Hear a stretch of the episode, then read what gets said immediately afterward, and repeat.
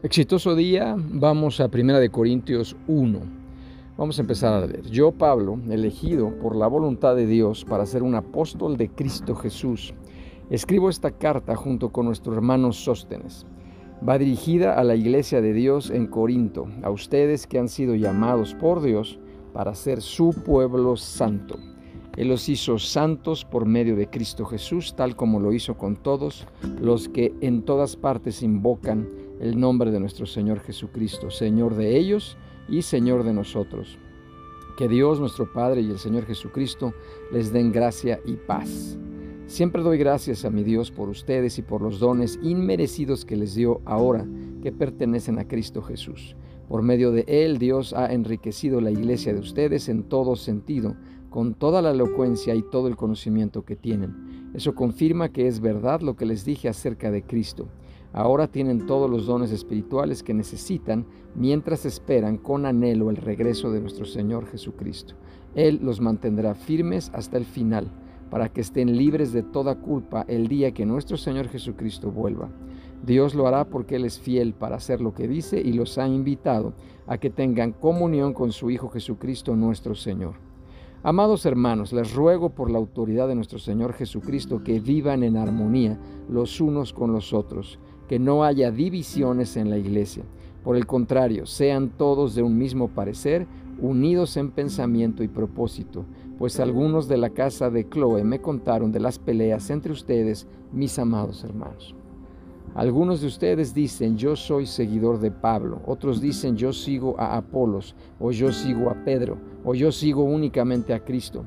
¿Acaso Cristo está dividido en facciones? ¿Fui yo Pablo crucificado por ustedes? ¿Fue alguno de ustedes bautizado en el nombre de Pablo? Por supuesto que no. Agradezco a Dios que no bauticé a ninguno de ustedes excepto a Crispo y a Gallo, porque ahora nadie puede decir que fue bautizado en mi nombre. Ah, sí, también bauticé a los de la casa de Estefanas, pero no recuerdo haber bautizado a nadie más. Pues Cristo no me envió a bautizar, sino a predicar la buena noticia y no con palabras ingeniosas por temor a que la cruz de Cristo perdiera su poder. El mensaje de la cruz es una ridiculez para los que van rumbo a la destrucción, pero nosotros que vamos en camino a la salvación, sabemos que es el poder mismo de Dios, como dicen las Escrituras. Destruiré la sabiduría de los sabios y desecharé la inteligencia de los inteligentes. Así que, ¿dónde deja eso a los filósofos, a los estudiosos y a los especialistas en debates de este mundo? Dios ha hecho que la sabiduría de este mundo parezca una ridiculez, ya que Dios en su sabiduría se aseguró de que el mundo nunca lo conociera por medio de la sabiduría humana. Usó nuestra predicación ridícula para salvar a los que creen. Es ridícula para los judíos que piden señales del cielo y es ridícula para los griegos que buscan la sabiduría humana. Entonces cuando predicamos que Cristo fue crucificado, los judíos se ofenden y los gentiles dicen que son puras tonterías. Sin embargo, para los que Dios llamó a la salvación, tanto judíos como gentiles, Cristo es el poder de Dios y la sabiduría de Dios. Ese plan ridículo de Dios es más sabio que el más sabio de los planes humanos, y la debilidad de Dios es más fuerte que la mayor fuerza humana. Recuerden, amados hermanos, que pocos de ustedes eran sabios a los ojos del mundo, o poderosos o ricos cuando Dios los llamó.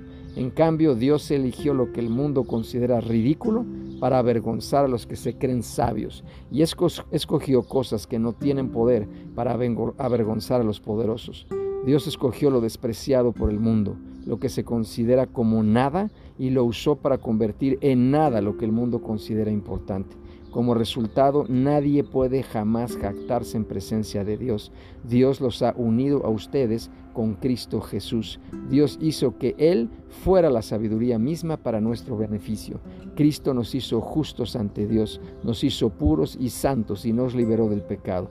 Por lo tanto, como dicen las Escrituras, si alguien quiere jactarse, que se jacte solamente del Señor. ¡Pum! Está poderosísima esta palabra. A ver, vamos rápidamente a escudriñarla. Fíjate muy bien. Sóstenes era probablemente el anterior jefe de la sinagoga de Corinto. Y nada más a qué nivel había llegado la predicación del Evangelio. Todos los creyentes en Cristo son santos en virtud de su llamado, habiendo sido apartados para pertenecer a Él. Por haber sido dedicados a Cristo, deben crecer gradualmente en santidad. Pablo se regocija en la gracia de Dios que obra en su pasado, presente y futuro. Jesucristo certifica los eternos propósitos de Dios para con su pueblo. Cuando habla de enriquecidos, quiere decir que nadie se empobrece por convertirse en cristiano. La riqueza particular que Pablo tiene en mente se inscribe en la esfera de los dones espirituales. De especial significado es su mención inicial de toda la palabra, presentada como enriquecedora, aunque más adelante introducirá severas correcciones sobre la manera de emplear los dones relacionados con el habla. El cambio en la vida de los corintios sirvió de confirmación divina al testimonio de Cristo dado por Pablo. Cuando dice irreprensibles, significa que la confianza de Pablo en la aprobación final está basada en la fidelidad de Dios. Oigamos esto, la fidelidad de Dios.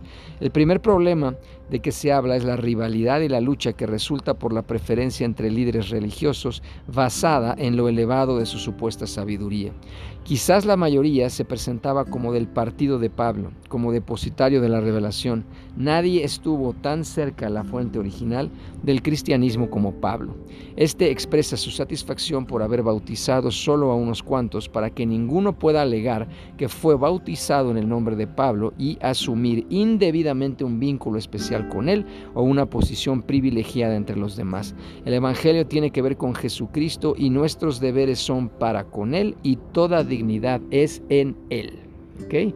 La palabra de la cruz, ¿qué significa esto? Existe un mutuo antagonismo entre la sabiduría de este mundo y la sabiduría de Dios, y el conflicto se manifiesta de manera suprema en la cruz de Cristo.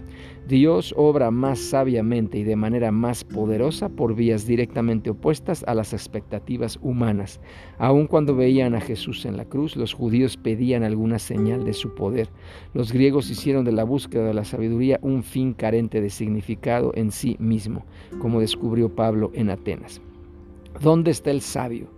El profundo abismo entre los caminos humanos y divinos se evidencia a lo largo de la historia de la humanidad, como se pone de manifiesto en la cita de tomada de Isaías y las cuatro preguntas también hechas por el mismo Isaías en el versículo 20. Las políticas a favor de Egipto que manifestaban Israel en los días de Isaías parecían ser el único recurso razonable, pero eran completamente opuestas al plan divino de salvación. El poder de Dios, el Evangelio, es la revelación de la verdad, pero en última instancia es la obra del poder de Dios con su victoria sobre el pecado y la muerte. La salvación bíblica equivale nada menos que a una completa restauración del universo con un nuevo cielo y una nueva tierra. Una evaluación de los convertidos en Corinto demuestra la mutua oposición entre la sabiduría humana y la divina. Solo unos pocos procedían del mundo de la cultura y las esferas sociales más sofisticadas.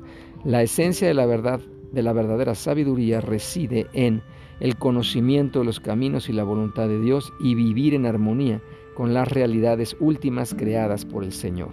La sabiduría humana a la que Pablo se opone no es la del intelecto o la educación, sino que es la falsa independencia humana con respecto a Dios y la tendencia hacia la autosuficiencia.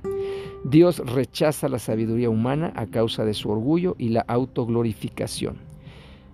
Y algo muy importante es, ¿qué significa justificación? Bueno, justificación es un término jurídico. Representa la determinación divina de convertir todo mal en bien su dádiva al culpable para remover toda condena y justificarlo, incluyendo el retiro completo de los cargos en su contra. ¿Qué significa la santificación? Santificación es un símbolo tomado del templo y revela la necesidad de la purificación. Supone ser renovados por el poder del Espíritu Santo, el cual hace posible una vida aceptable ante Dios y conduce hacia nuestro perfeccionamiento final en su presencia. ¿Y qué significa redención? Redención mencionada en un contexto de esclavitud y endeudamiento habla de libertad completa de todos los aspectos del pecado, incluyendo la resurrección del cuerpo. Tanto el contenido como el estilo de la predicación de Pablo se conformaba a las pautas de Dios, tal como se revela en la cruz. Pablo no predicaba para mostrar sus habilidades oratorias y atraer la atención sobre sí mismo. Por el contrario, hablaba con temor y temblor. Muy bien. Esto es muy claro, muy interesante y vamos a orar en este momento. Padre, en el nombre de Jesús te damos gracias, Señor. Gracias, gracias de verdad por la claridad de tu palabra. En este momento nosotros echamos fuera y no aceptamos y rechazamos toda división en nuestras vidas, empezando por nuestros matrimonios, nuestras familias, nuestras iglesias, nuestros trabajos, nuestras comunidades. En el nombre de Cristo Jesús, en este momento rechazamos, no aceptamos la mentira de la división.